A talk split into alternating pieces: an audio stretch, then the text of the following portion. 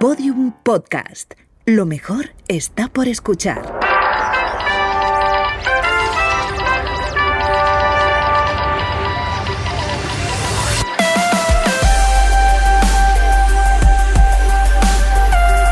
Tentación a Medianoche, un podcast que homenajea la radionovela escrita por Rafael Barón en adaptación de su novela homónima y realizada para la cadena Ser en el año 1973. Episodio 12.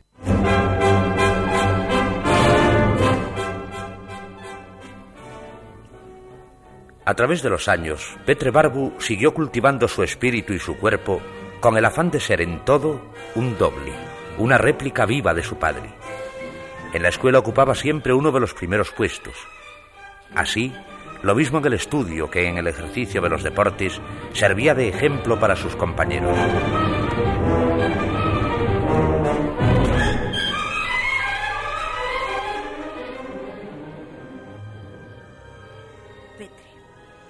Anoche cuando apagaste la luz de tu cuarto era muy tarde. Sí, mamá, quería repasar unas Sé lecciones. que estuviste estudiando, hijo, pero no te parece demasiado.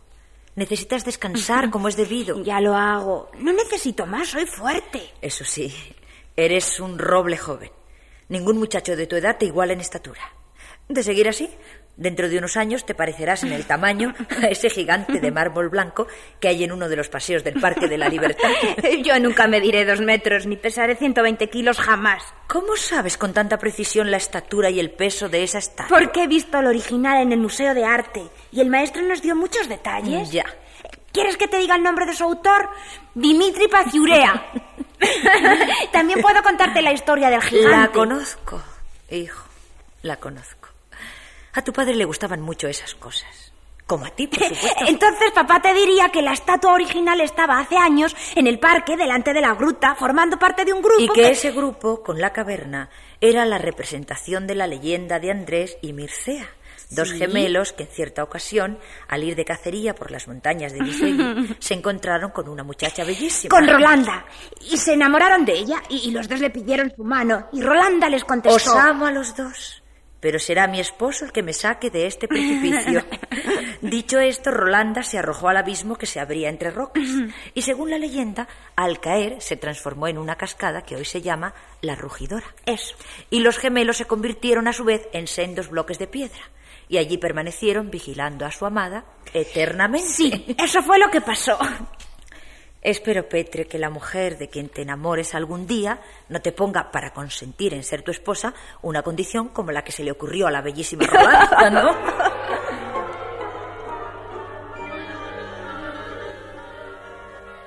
Con creciente frecuencia, a medida que su hijo iba dejando atrás la infancia, María se repitió una pregunta que no podía esperar contestación. ¿Cómo será la mujer que se case el día de mañana con Petre? La pregunta de María seguía sin respuesta, ni siquiera aproximada, en 1965, al cumplir su hijo 27 años. ¿Se puede saber, Petre, a qué esperas para buscar esposa? A tu edad tu padre ya estaba casado. Si yo hubiese tenido la suerte que él tuvo, le estaría también. Pero, hijo, De cualquier modo, no hay prisa. Continuaré esperando como esperó mi padre hasta que tú llegaste. escucha, ¿Qué hijo. quieres? ¿Que suba también al Monte Gaína este verano? En mala hora te conté nuestra historia. Por saberla puedo recordarte ahora, si es que piensas aconsejarme esa excursión, que ni mi padre ni tú fuisteis a ciegas a las Nadei de aquel año. Ninguno de los dos hubierais aceptado otra relación, otro noviazgo. Subisteis al Gaína con la esperanza de volver a encontraros y el deseo de confesaros de palabra lo que ya os habíais dicho con los ojos cuando vuestras miradas se cruzaron por vez primera en el río. Hijo mío.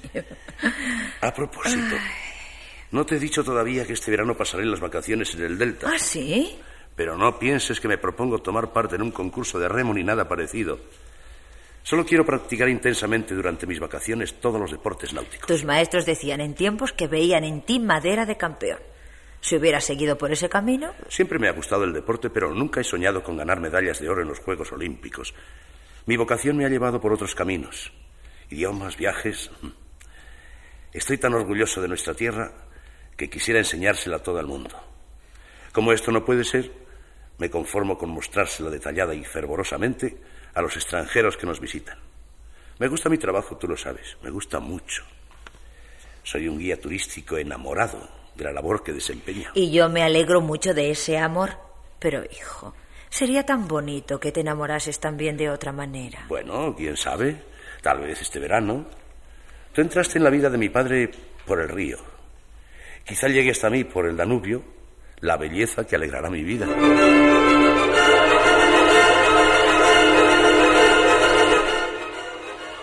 En el delta del Danubio, todo está estructurado de acuerdo con su elemento primordial, el agua. Un sinfín de canales limitado por islas flotantes y por franjas de tierra que son calles, las carreteras, los senderos, las ciudades.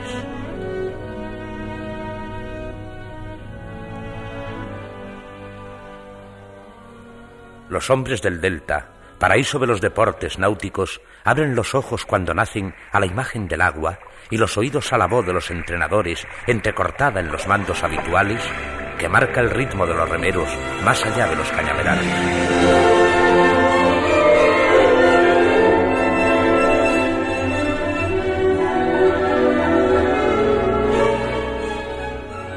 Petre se hallaba en el Delta, disfrutando de sus vacaciones, cuando fue adoptada el 21 de agosto de 1965 la nueva Constitución.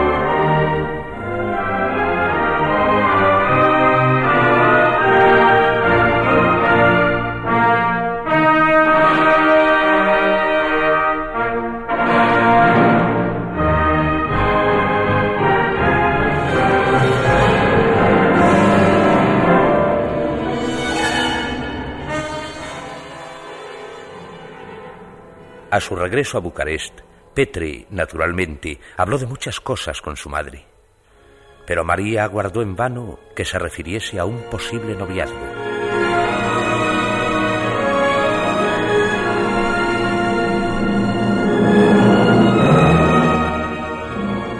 La situación sentimental de Petri se mantuvo inalterable en el curso de los años siguientes. Su vida se deslizaba con placidez por los habituales cauces.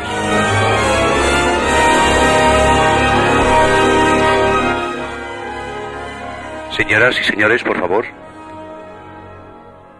Estamos llegando a Buftea, el Hollywood rumano. Los estudios de la productora Bucarest ocupan más de 30 hectáreas a orillas del lago. Dentro de unos minutos visitaremos sus instalaciones y también el camping y el restaurante con embarcadero que se encuentran en la orilla opuesta. Ahora permitan que les hable de cierto edificio cuya historia da mayor realce a este lugar. A unos tres kilómetros de aquí, un dique corta en dos el lago. Sobre ese dique, en medio de las aguas, se levanta una iglesia que está considerada como un verdadero monumento, lo mismo desde el punto de vista histórico que desde el arquitectónico o artístico. Fue construida el año 1669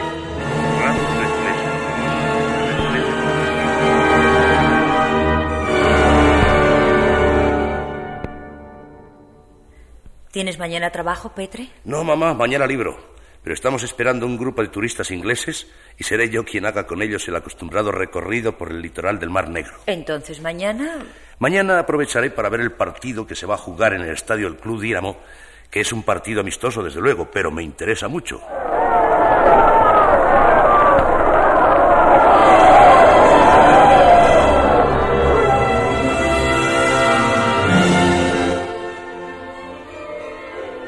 Otras veces, cuando disponía de tiempo, Petre iba al cine o al teatro, sobre todo a la ópera, porque había heredado de sus padres la afición a la música.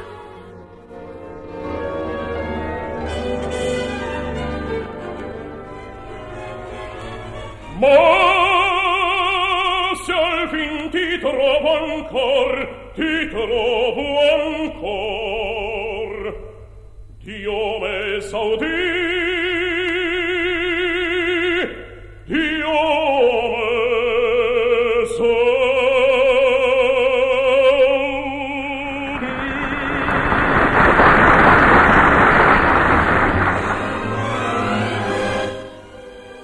Petri no era ni mucho menos un misántropo, pues tenía numerosos amigos. y se hubiera reído a carcajadas si alguien se hubiese atrevido a acusarle de misógino, porque las mujeres, como sabían sus compañeros, le gustaban extraordinariamente, todas, en general. Pero ninguna había conseguido hasta el momento inspirarle algo más que un sentimiento pasajero, superficial, a todas luces insuficiente para inclinarle a pensar en casarse. Esta era la razón de que, a los 34 años, no hubiese contraído todavía matrimonio. 34 años. Sí, ya soy casi, casi un ancianito. No, un ancianito no, pero sí un hombre hecho y derecho que debería estar... Tener esposa e hijos. Desde luego. Mamá, ¿por qué no consideras este asunto desde un punto de vista más constructivo? ¿Constructivo? Naturalmente. Yo por mi profesión hago una vida, en fin, parecida a la de los marinos, que se pasan la mayor parte del tiempo lejos de su casa. Si hubiese formado una familia, si tuviese mujer y varios hijos, solo podría estar con ellos. Eh, excusas, no trates de justificarte con esa historia, Petre. Es demasiado cómoda, demasiado fácil. Y no te rías, por favor. Pero mamá, Si supieras lo que me preocupa tu situación. eh, lo sé naturalmente. Y no puedo comprender el motivo. En realidad no tienes razón para inquietarte. ¿Cómo que no tengo la razón? tendrías aunque yo tuviese en lugar de 34 años muchos más años. Si me vieras triste, melancólico, suspirando por los rincones, todavía.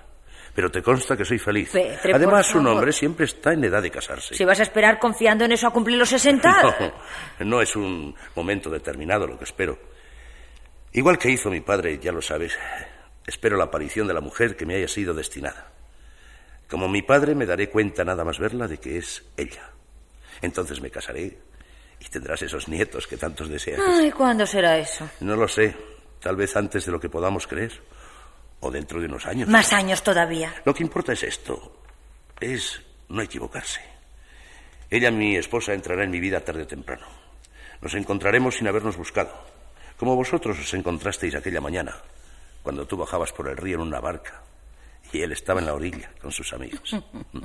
Esa mujer, la que será mía, vendrá a mí, si no por el agua, por cualquier camino de la tierra o por el aire.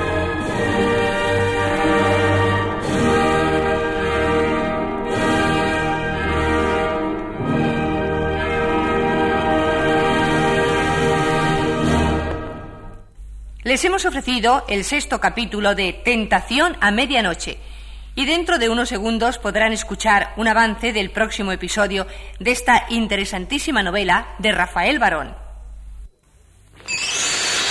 Con leche y cereales, Danone hace el Daní. Puro alimento. También le añade chocolate o vainilla, caramelo. Mm, qué bueno es el Daní. ¿Qué cantidad de alimento? Daní de Danone. Belleza para usar a diario. Bandejas, fuentes, fruteros y muchos más complementos Majefesa en acero inoxidable. Majefesa, lo bello hecho práctico. Tentación a medianoche. Éxito de Danone, Fontaneda y Majefesa. Editado por CID y distribuido por Balado, Beza 7, Madrid 29, estará muy pronto a la venta en todos los kioscos y librerías de España.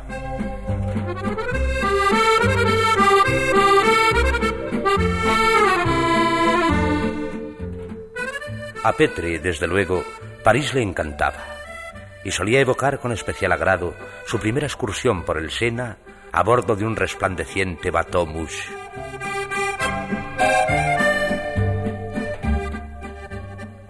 Otro de sus recuerdos entrañables era el de Venecia, pero el de una Venecia invernal y aparentemente desierta, barrida por la lluvia. De un viaje por Escocia conservaba preferentemente la brumosa perspectiva de un prado cuyo verdor increíble acentuaba el colorido de los trajes típicos de un grupo de gaiteros.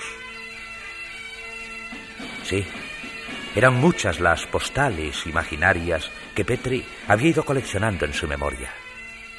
Sin embargo, ninguna de ellas le parecía tan hermosa como las que su patria le brindaba. Ahora bien, después de Rumanía, había otro país al que también amaba, España.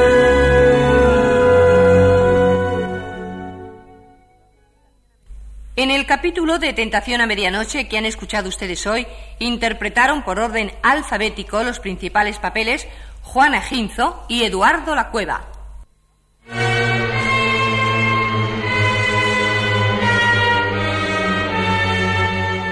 Narrador Julio Varela. Realización musical Enrique Aroca.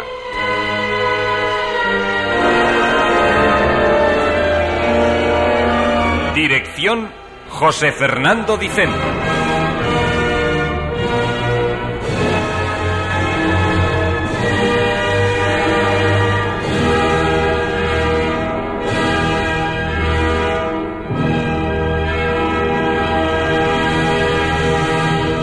Síguenos en Twitter, arroba podiumpodcast y en facebook.com barra podiumpodcast.